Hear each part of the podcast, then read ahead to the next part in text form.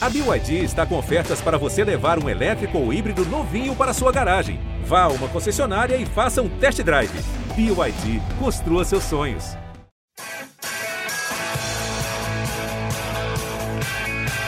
Rolou para Cafu, para Raí, pro gol. E que gol! Partiu o Rogério, pé direito na bola, passou pela barreira.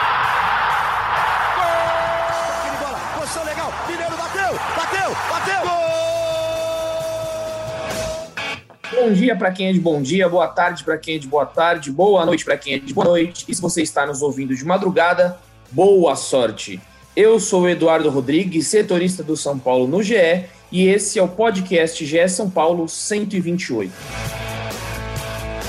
Estamos aqui hoje um pouco abandonados, porque Leandro Canônico nos deixou, Caio Domingues, da Voz da Torcida, nos abandonou, Leonardo Lourenço está com a Copa América, fazendo a retaguarda aqui em São Paulo da Copa América. Ou seja, todo. Ah, e, e tem o Praz, né? O Felipe Ruiz também, que está chinelando aí de férias. Ou seja, quatro membros deste episódio chinelaram, mas a gente nunca está só, a gente nunca está desamparado porque temos aqui ele, Zé Edgar de Matos, setorista do São Paulo, e um reforço de peso, Bruno Palamin, que é o nosso editor aí de podcasts, é o cara que manda e desmanda. Se ele falar que não vai ter podcast essa semana, não vai ter podcast essa semana. Só que ao contrário disso, ele sempre fala: cadê o podcast? Ele que insiste para esse podcast aqui ficar vivo sempre é, na audiência de vocês, torcedores. E nós vamos falar hoje, mais uma vez, de um tropeço tricolor que a torcida estava mal acostumada aí, né, com o Paulistão, muitas vitórias, o título do, do estadual, e aí começou o Brasileirão e o São Paulo não apresenta o mesmo desempenho que a gente vinha falando, que a gente vinha conversando aqui. E para isso eu vou colocar aqui agora o Zé Edgar, seja bem-vindo, Zé, que você vai falar desse São Paulo, na verdade, Atlético Mineiro 1, São Paulo 0, um jogo que foi complicado para o tricolor, né? Você que trabalhou no jogo, eu estava de folga ontem, mas assisti a partida mas acho que você tem mais. É, você assistiu com um olhar de quem estava trabalhando. Eu só estava lá, sentado no meu sofá, apreciando um jogo que foi ruim. Então, Zé Edgar, com você. Fala, Edu. Fala, Brunão. Um abraço para vocês dois, para São Paulino e para São Paulina que nos acompanha em mais um episódio do podcast GE São Paulo. Olha, Edu, eu diria que eu só sinto muito por você na sua folga perder 90 minutos assistindo a São Paulo e Atlético Mineiro com todo respeito, obviamente, às suas escolhas, afinal, somos seres humanos e temos o livre-arbítrio de fazermos o que quisermos nos nossos tempos livres. Mas, cara, foi uma atuação bem ruim de São Paulo, mais uma, né? O, um, São Paulino mais corneta, inclusive um amigo meu comentou comigo ontem, ele usou a seguinte expressão: ainda estou esperando o São Paulo estrear no Campeonato Brasileiro. E essa é a impressão que dá mesmo, né? Porque, obviamente, tem que ser levado em consideração o contexto que São Paulo se encontra. Afinal, são cinco titulares, aliás, são quatro titulares fora de ação, né? O São Paulo ontem não teve o Luan, São Paulo ontem não teve Daniel Alves, São Paulo não teve o Benítez, São Paulo não teve o Arboleda. São quatro peças muito importantes e que mostram é, a, o peso que elas possuem diante né, de, desse cenário, porque o São Paulo visivelmente caiu muito de desempenho e de ritmo sem a presença desse quarteto. E o time ainda me perde o Miranda, né? Com 38 minutos do, do primeiro tempo, o Miranda sentiu dores na coxa, precisou deixar o jogo. Aliás, já trazendo a atualização, ele tem um estiramento no músculo posterior da coxa e há uma estimativa de pelo menos três semanas fora, ou seja, mais um desfalque, mais um jogador no DM. Então, diante desse contexto, o São Paulo teve uma atuação fraca, principalmente porque a gente não enxerga a comissão técnica encontrando soluções para isso. E numa temporada, e ainda mais uma temporada de 2021, em que a diretoria conseguiu trazer reforços, que era uma questão muito crucial na análise da derrocada do São Paulo no Brasileiro 2020, né?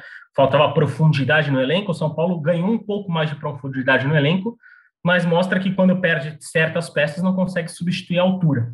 E vencendo essa tônica do São Paulo no Campeonato Brasileiro, a gente viu um São Paulo pouco intenso, um São Paulo que, aliás, eh, sobre essa questão da intensidade, né, que é uma das maiores valências desse time do Crespo. Quando esse time de São Paulo não é intenso, não consegue ser marcar, pressionar o adversário, sufocar, esse time não funciona. E no Mineirão foi isso. E eu acho que o maior símbolo disso está justamente no gol do Atlético. O Hulk pega a bola no meio campo, ele consegue arrancar sem ser incomodado.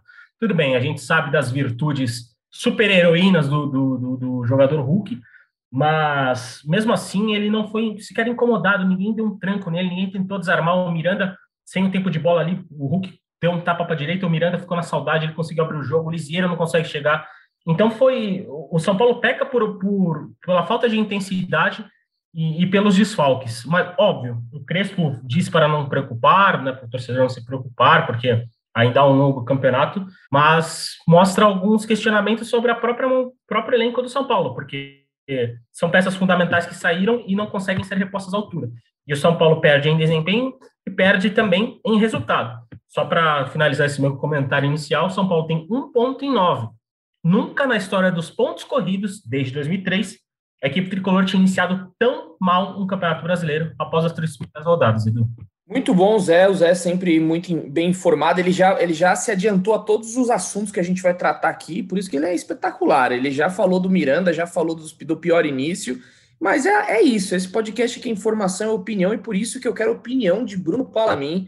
É, como é que você vê esse início do São Paulo aí, Brunão? Depois que teve toda aquela comoção pelo título paulista. Mas assim, o título paulista, como eu e o Zé, a gente estava lembrando aqui antes do podcast começar, semana que vem já faz um mês. E o São Paulo já devia ter acordado né, para esse Campeonato Brasileiro. Como é que você vê esse início? É preocupante? Você acha que o São Paulo precisa ligar um sinal de alerta aí? Seja bem-vindo. Fala Edu, fala Zé, fala todo mundo que está nos escutando aí. Bom dia, boa tarde, boa noite, como vocês falam aqui no podcast. Eu, eu vou considerar preocupante esse início do São Paulo se não ganhar da Chapecoense quarta-feira no Morumbi.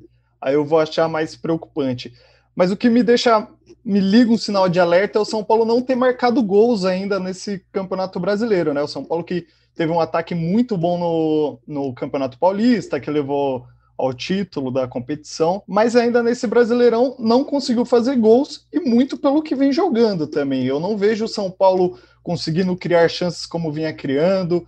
É, tem essa parte do, do time do Crespo ser um time muito intenso, mas quando sofre gols, é um time que tem muita calma, mas eu tenho medo dessa calma às vezes virar um time apático, fazer o São Paulo virar um time apático. Eu não sei ainda se chegou nesse nível do São Paulo se tornar um time apático, por não conseguir fazer gol, mas já, já me liga esse sinal de alerta. E é, falando um pouco sobre o, o gol do Atlético Mineiro, que o Zé até trouxe para a gente aqui, de nenhum jogador de São Paulo conseguir fazer o, o, confronto com ele, parar o Hulk, né, que veio desfilando desde o meio-campo até chegar ao gol, é a falta que o Lua faz no time também, né?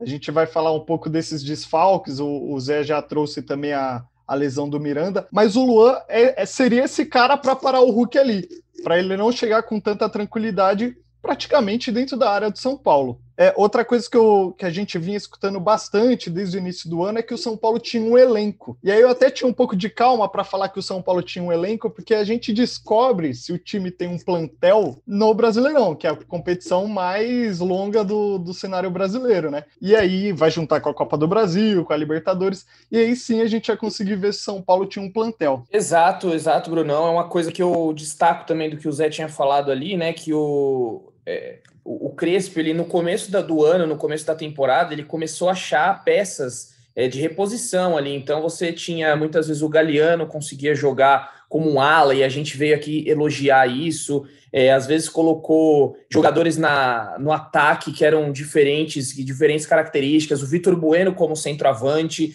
ele começou a achar algumas peças. Só que a gente, como você bem pontuou, a gente começou a ver agora no Brasileirão um campeonato muito mais difícil, muito mais complicado, que o time não está dando essa resposta. Então, tudo que a gente elogiou naquele momento precisa voltar agora. E, e o São Paulo não pode sentir tanto o, os desfalques é, como tem sentido. Você pontuou bem o Luan. É, o Luan é um jogador que pode ser que vá para a Olimpíada, ainda há essa possibilidade. O São Paulo vai ficar Edu, tão. Desculpa te atrapalhar. Nada, Eu acho que lá. o único desfalque que o São Paulo pode sentir é o do Luan porque é o único jogador que o São Paulo não tem para substituir. Nem, nem, o William, nem o Nestor. Eu acho que o Luan é o único que o São Paulo pode virar e falar: putz, esse cara faz falta. Agora sim, tudo bem, o Daniel Alves é um cracaço, né? Talvez é o melhor da posição ali na direita. Mas não pode sentir tanta falta de um cara, não pode ser refém. Aí no lugar do Benítez tem o Igor, o Igor Gomes, tem o Sara, esses caras não conseguem fazer o jogo que o Benítez faz. Agora, a gente não sabe nem a situação é, física do Benítez, né? Que tem esse histórico de se machucar tanto. Agora, ele vai voltar, vai fazer vai fazer outras partidas boas. E o São Paulo, se o São Paulo precisar dele lá na frente, se ele se machucar de novo, o São Paulo vai sentir essa falta? Eu acho que não, não é por aí. O Igor Gomes, o Sara, eles precisam estar preparados para isso. O Luan, para mim, é o único jogador que São Paulo pode sentir falta. Não, de acordo, até porque o São Paulo não tem o substituto para essa posição de primeiro volante, assim, marcador, né? A gente viu aí, colocou o Lisiero e o, e o Nestor nesse jogo, só que são dois jogadores, dois volantes com características ofensivas, com características de saída de bola, não são jogadores de combate. Então, eu achei, sinceramente falando, a escalação do Crespo ruim, não colocaria o Rigoni de ponta, você tem um time tão rápido como o, o Atlético, e você vai colocar o Rigoni de, de ala direita, eu, eu, achei totalmente equivocado essa. A gente até falou antes aqui nesse podcast, no 127, de que a gente achava que o Rigoni fosse para reserva e o Igor Vinícius seria o titular, exatamente por isso, pelo Atlético ter um time veloz. Então, muitas vezes ali o Rigoni tinha que estar tá no, no, mano, a mano, mano a mano com o Keno. É assim, não, não tem como. Você tinha que colocar um jogador um pouco mais defensivo. É, aí depois que viu que a coisa, depois que o Miranda saiu e tal, voltou para a linha de quatro, colocou o Igor Vinícius ali na lateral e o time parou de sofrer um pouco nessa, nessas jogadas ali de linha de fundo do Atlético. Então eu acho que a escalação foi errada, não colocaria também é, Lisiero e, e Nestor para começarem juntos. Acho que não foi legal a escalação. E o que você falou do ataque também é muito interessante, né? O São Paulo aí parando de fazer gols, com muitas dificuldades, fez os nove gols contra o 4 de julho, mas era o 4 de julho, né? Um time da quarta divisão, então não era, não foi muito parâmetro. Mas eu vou passar a bola para o Zé, já que a gente entrou nesse tema das, das lesões. Tiveram outras aí, né, Zé? Pelo que a gente viu, Hernanes já estava fora no jogo passado, continuou. O William também. Então, dá um panorama aí dessas lesões, de como é que o São Paulo tá, qual a, qual a perspectiva para o próximo jogo.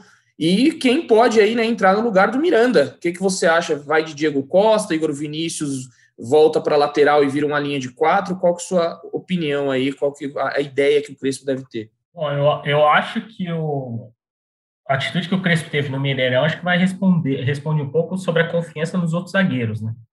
Uh, o Diego Costa e o, o, Rodrigo Freitas, né, quando atuaram juntos ali no, no, trio de zaga junto com o Bruno Alves, no, principalmente nos jogos da Copa do Brasil, principalmente no primeiro jogo contra o, contra o 4 de julho, né, que foi uma atuação é, para falar um português, assustadora, defensivamente falando, de São Paulo. É, eu, vejo, eu vejo a comissão técnica perdendo bastante a confiança nesses dois jovens jogadores e Zé, talvez a... só, só uma pergunta, você que estava vendo o jogo mais atento, o Diego Costa não foi chamado para entrar e depois mandar ele sentar de novo? Não teve isso? Então, eu, eu tive essa eu impressão não... também. É, que eu vi, eu vi ele aquecendo ali Aí o repórter até falou: vai entrar o Diego Costa. Aí daqui a pouco. Não, não, é o Igor Vinícius. Eu não entendi nada. É, a gente só não pode dar certeza, né? Porque, obviamente, eu acho que os torcedores já cansaram de ouvir isso aqui no nosso podcast, em virtude dos protocolos de Covid-19, né? A gente tem um acesso muito limitado ao estádio. E nesses jogos fora de casa, a gente nem tem né, viajado com o time. E, mas a impressão que eu tive foi essa mesma. E a opção pelo Igor Vinícius ficou claro que o São Paulo abdicou né, no segundo tempo ali a linha de três zagueiros com, jogou com o Reinaldo, jogou com o Igor Vinícius laterais, né? O Léo de quarto zagueiro ali ao lado do, do, do Bruno Alves. E provavelmente deve ser uma opção para o jogo contra a Chape. E sobre o DM São Paulino, digamos assim, vamos ao plantão médico que, que você me pediu.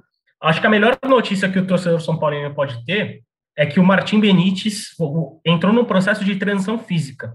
E até acabou surpreendendo, por quê? Porque o Crespo, ontem, na entrevista coletiva, ele citou nominalmente o Luan como se estivesse próximo do retorno, né? Ele inclusive falou isso, o Luan está é, perto de voltar, está próximo de voltar. E conversando com o pessoal de São Paulo, a gente imaginava que o Luan fosse voltar nesta semana, não na partida contra a Chape, mas possivelmente na partida do, do fim de semana, né? No, é, é, é, o clássico contra o Santos, se não me falha a memória? É o clássico contra o Santos, né? Clássico contra o Santos, exatamente, reencontro com o Fernando Diniz. Mas é, o Benítez diríamos, está mais avançado no tratamento, né, no, no, nesse retorno. Começou o processo de transição física hoje, e a gente imagina mais uma semana ali, pelo menos, né, para voltar a trabalhar com os companheiros e ficar à disposição. Mas o Luan segue, né, com o Refis, trabalhando no campo, trabalhando no campo, está perto também desse processo de transição física, então talvez os dois possam até voltarem juntos, né, no, no, ao time de São Paulo. O Hernanes fez trabalho no campo também com os fisioterapeutas, ele tem uma contratura no tronco, então levam né, um pouco mais de cuidado também, até pela idade, né, por tudo, por todas as condições físicas do Hernandes que a gente já sabe. E também o William. O William ficou 100% dentro do refis, junto com o Daniel Alves, que leva pelo menos mais umas duas semanas ali para voltar a trabalhar no campo e talvez estar à disposição ali, começando a ficar à disposição da comissão técnica do Crespo. E o São Paulo ainda perdeu o Miranda, possivelmente por três semanas. Ou seja, o DM está cheio no momento de início de Campeonato Brasileiro. E o São Paulo basicamente vai ter um mês aí para recuperar todo mundo, porque daqui exatamente um mês, né, no dia 13 de julho, São Paulo tem o Racing pela frente no duelo oitavo de final da Copa Libertadores. Então, é uma situação que o Crespo está tendo que encontrar soluções. A gente sabe que talvez cheguem reforços, talvez cheguem reforços, mas é muito mais difícil imaginar uma movimentação de mercado no São Paulo no momento, pela questão financeira e por tudo né, que a gente já, já falou. Talvez uma movimentação de mercado mais possível seja para saídas de jogadores, não para entradas como você noticiou recentemente, né, do matéria do Edu na, no, na, no fim da semana passada, que o Paulinho Boia vai, né, tá reforçando, vai reforçar o Juventude nesse Campeonato Brasileiro. Então, o, o Crespo vai precisar encontrar soluções dentro do próprio elenco, e, e nessa conta se a gente já conta Miranda, a gente pode contar Daniel Alves, a gente pode contar Luan, Benítez e Arboleda, que está defendendo a seleção do Equador. Então, ele não tem meio time, basicamente, dos titulares. Nessa, é, o, o, um dos substitu, os substitutos tem o, o, Bruno Alves e o Léo ali na zaga, que devem jogar contra a Chapecoense. Tem o Igor Vinícius, que perdeu espaço contra o Atlético. No meio campo, ele vai. Ele não tem nem o William, então provavelmente vai ter que continuar com o Rodrigo Nestor e Lisiero, que concordo com vocês, é, não foram bem contra o Atlético Mineiro. Talvez é, a questão da falta de intensidade ali no setor tem um pouco pela falta de combatividade dos dois mesmo, no, no duelo direto contra o Atlético. O Atlético que tem uns um, um jogadores é, mais, digamos assim, com essas características, como o Jair, que foi inclusive o cara que fez o gol, né, que é um cara que, é, como na, no, gostam de falar, o jogador área-área, né, o cara que combate, o cara que invade a área. Então, o, é difícil imaginar que, que o São Paulo vai ter grandes condições, pelo menos nas próximas semanas, já que tem tanto desfalque. Quem está mais próximo de voltar, resumidamente, é o Benítez.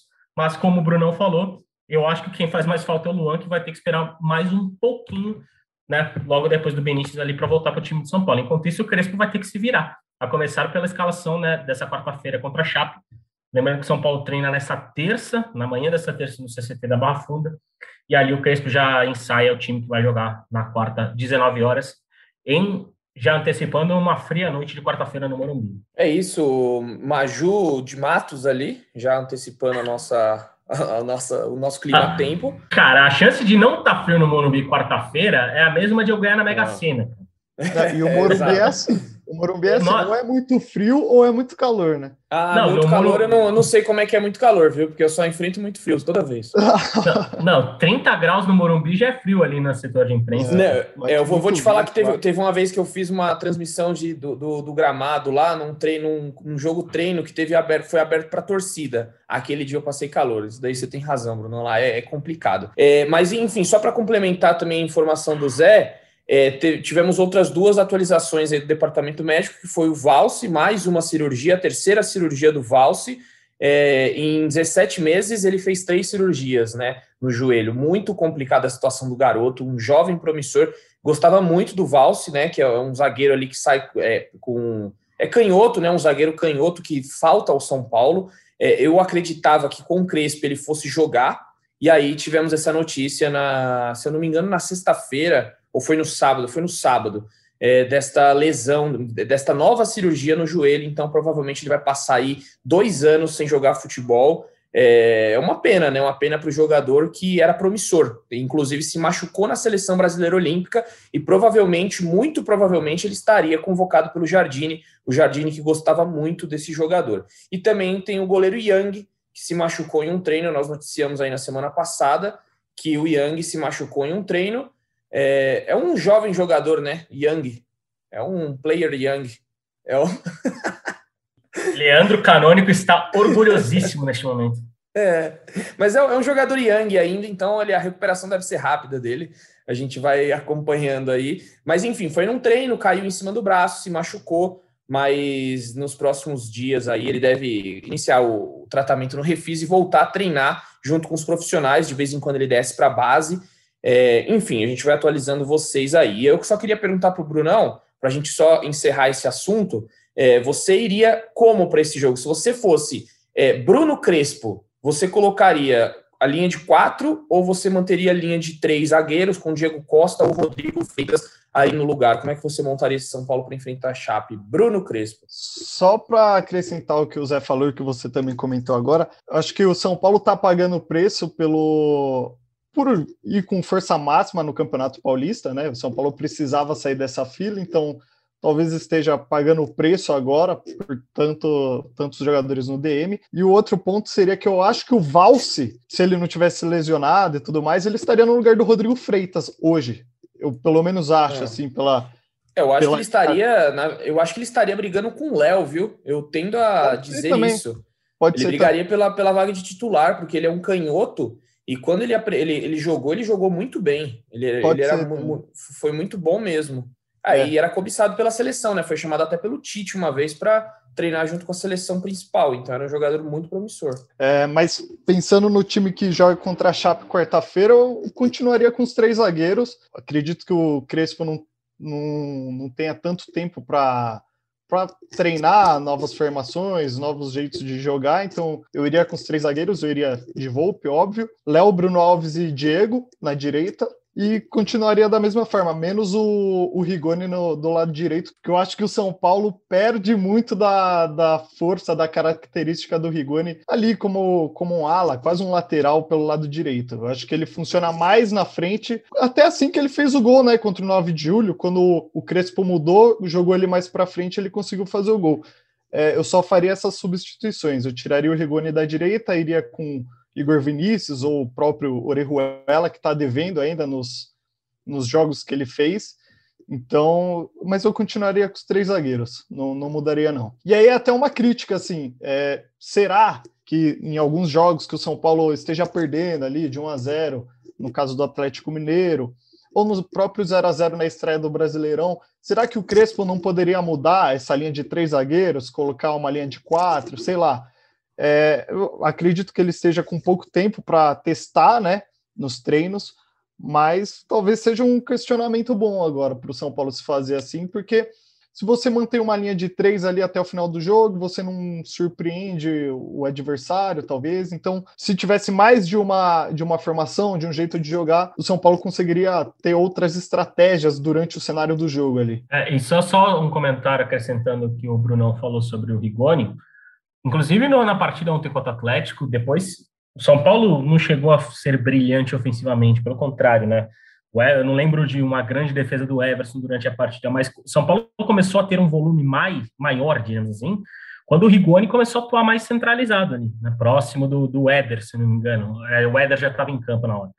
Então, acho que, diante da ausência do Benítez, talvez ter um jogador mais vertical como o Rigoni porque o Sara é um cara que vem buscar mais a bola, né? tem uma questão mais organiz de organizar ali um pouco o jogo, né? De, e, e, e, também sem o Benítez ele perde aquela capacidade de infiltrar e entrar na área, como foi na, na, na, na quando aconteceu na, fase final do Paulista. Talvez ter um jogador mais incisivo e mais até proativo como o Rigoni, porque o Rigoni a gente já viu que se abre espaço, ele chuta. Se ele está no mano a mano, ele vai para cima. Ele, pelo menos esse é o início dele no São Paulo.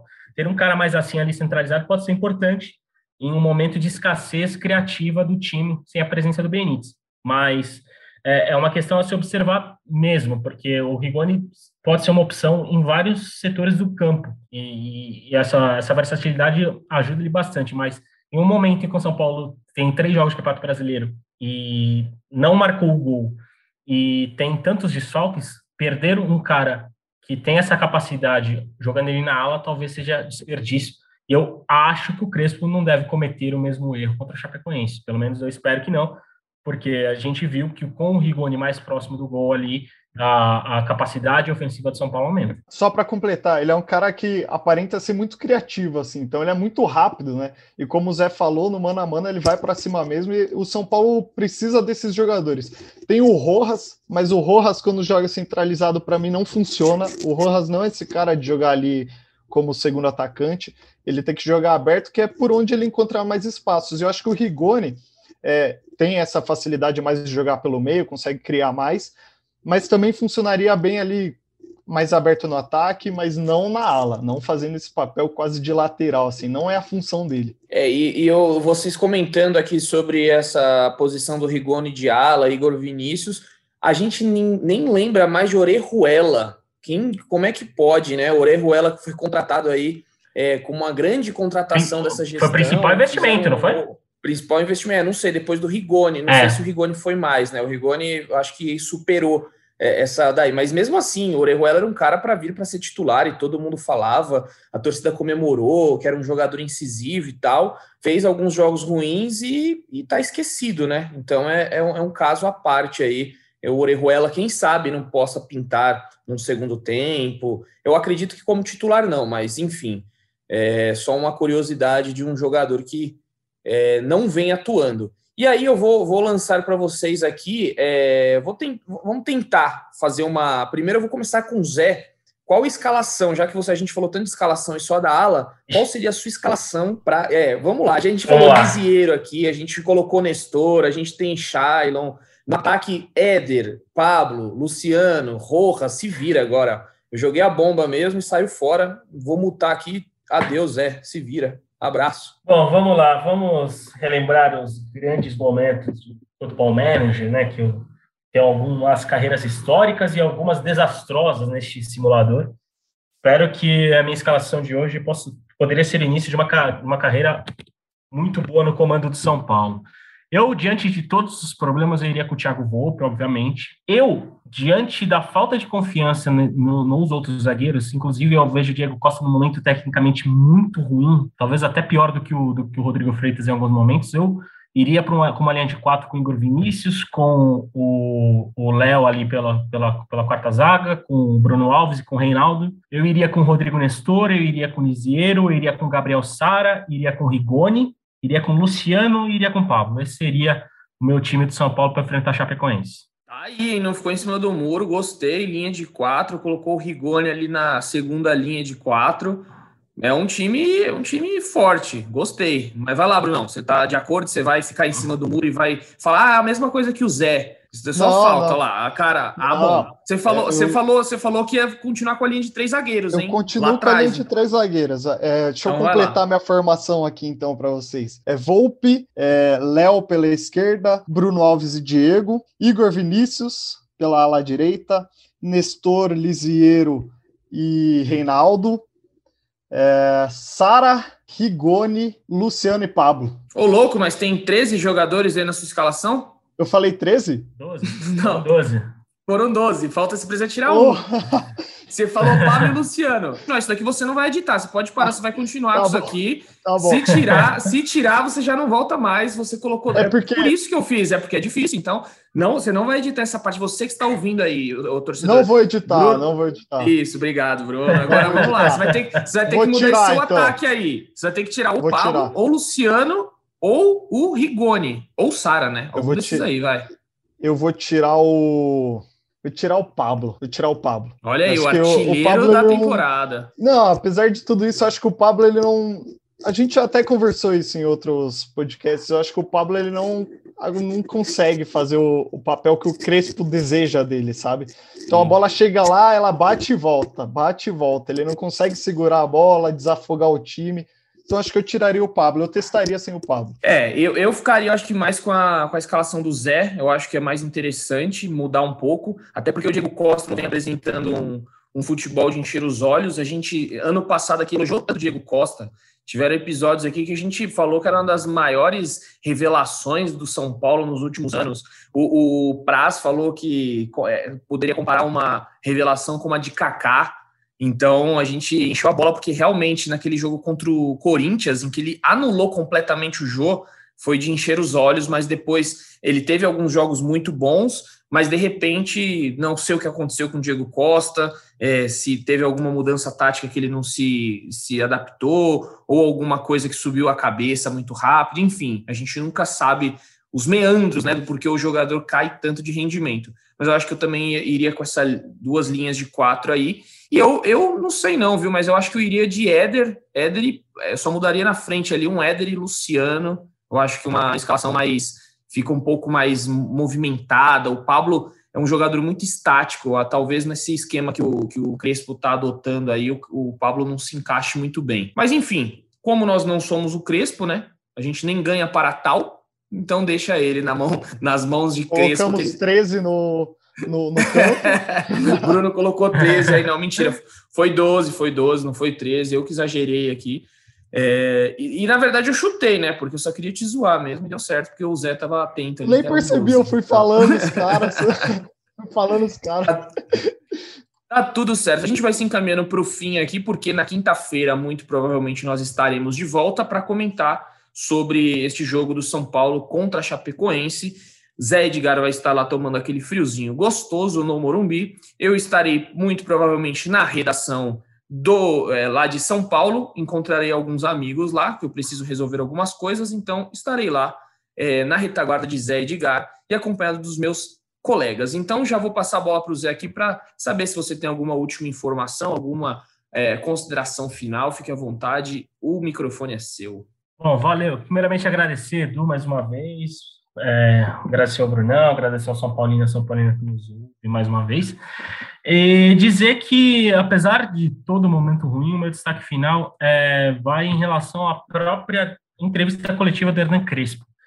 É, ele tem passado uma autoconfiança no trabalho que me soa muito interessante. É, por exemplo, depois do, do, do jogo contra o 4 de julho, que caso o São Paulo fosse eliminado, geraria uma crise enorme, com, com toda razão, né? Porque não dava para o São Paulo ser eliminado pelo 4 de julho. Crespo falou depois do jogo de ida que o São Paulo tinha muita vantagem em relação ao 4 de julho, né? Inclusive aquele time que jogou eram dois gols na frente na visão dele. São Paulo foi e virou.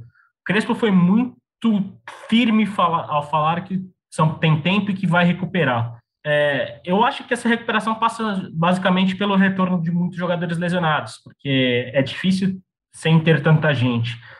A crítica vai ao Crespo que ganha, ganha muito bem, é valorizado para encontrar soluções diante de um time que tem uma das maiores folhas salariais do, do futebol brasileiro. No momento ele não tem encontrado, mas acho que essa declaração de confiança dele mostra que é, é uma coisa a se observar, se, se é uma, será uma questão, uma coisa rotineira dele, ou se ele realmente confia que com diante de todo esse contexto ele pode fazer o São Paulo reagir. Eu acho que a possibilidade de reação, melhor, a, o melhor cenário possível para uma reação é justamente o que o São Paulo vai ter nessa quarta-feira. Jogo no Morumbi contra uma equipe que deve brigar pela parte de baixo da tabela e em um ambiente muito propício né, para a equipe do São Paulo, porque o Campeonato Paulista acabou, o São Paulo tem um plano de brigar pelo título brasileiro e se quer brigar pelo título brasileiro, precisa vencer da Chapecoense, porque Crespo pode pensar que é cedo, mas há uma máxima que o Guardiola gosta muito de falar, inclusive está no livro dele, é Guardiola Confidencial, né, que trata da, da, da passagem da, do primeiro ano da, da, passagem dele pelo Bayern de Munique. O Guardiola fala que o campeonato você perde e ganha nas sete primeiras ou nas sete últimas rodadas. São Paulo está a caminho de perder o campeonato nas sete primeiras rodadas. Se não quiser perder o campeonato, lá pensando lá na frente, precisa ganhar da Chapecoense nessa quarta. Muito bom, Zé, valeu. É, passo para o Brunão, se tiver algo a declarar, o microfone é seu. Bom, muito obrigado de novo pelo convite, um abraço a todos que nos escutaram, e é, eu faço um pouco das palavras do Zé, as minhas também. É o jogo para o São Paulo tirar mais uma zica, né? São Paulo precisa voltar a jogar bem, voltar a fazer gols, somar três pontos pela primeira vez no, no Campeonato Brasileiro, porque Final de semana tem clássico e clássico independente da fase dos times, do elenco. Para colocar outro time em crise é, é muito fácil. Então, eu acho que é o jogo para o São Paulo voltar ao rumo certo. Contra a Chapecoense no Morumbi. Um abração, Edu, Zé. Beijão. Valeu, Brunão. E é, é o clássico que a gente vai comentar aqui na próxima quinta-feira ou sexta que é contra Fernando Diniz. Então você é torcedor esse podcast. era, era fã do, Diniz, é, fã do dinizismo ou era contra o dinizismo. É, estar à frente a frente São Paulo versus Fernando Diniz, hein? A torcida aí vai, vai vibrar ou vai chorar muito com esse confronto. É, e só meu destaque final é falar que o Hernanes, mais uma vez, é, com um problema agora na, se não me engano, na, no, no, na região lombar eu agora não. Contratura não, no tronco. Isso, né? No tronco, isso. Contratura no tronco. Então, Hernanes, mais uma vez, divide a torcida aí sobre aqueles que querem a sua aposentadoria e aqueles que ainda o veem como um jogador útil. Vai seguir essa saga de Hernanes que realmente está muito complicada nessa temporada. Então, este é meu destaque final. Desejamos aí melhoras ao departamento médico todo do São Paulo, não só o Hernanes, porque realmente a coisa está complicada. Agradeço a todos vocês, meus amigos, Zé, Brunão, a todos os ouvintes aqui. Vacina chegando para geral, então estamos aguardando aí ansiosamente que essa vacina vá imunizar a todos nós e quem sabe possamos no ano que vem estar de volta aos estádios, seria algo maravilhoso. Então continuem se cuidando e a gente volta aqui com o nosso podcast a qualquer momento, a qualquer hora, porque o tricolor não para, a notícia não para. Então um beijo no coração e um abraço na alma de cada um de vocês.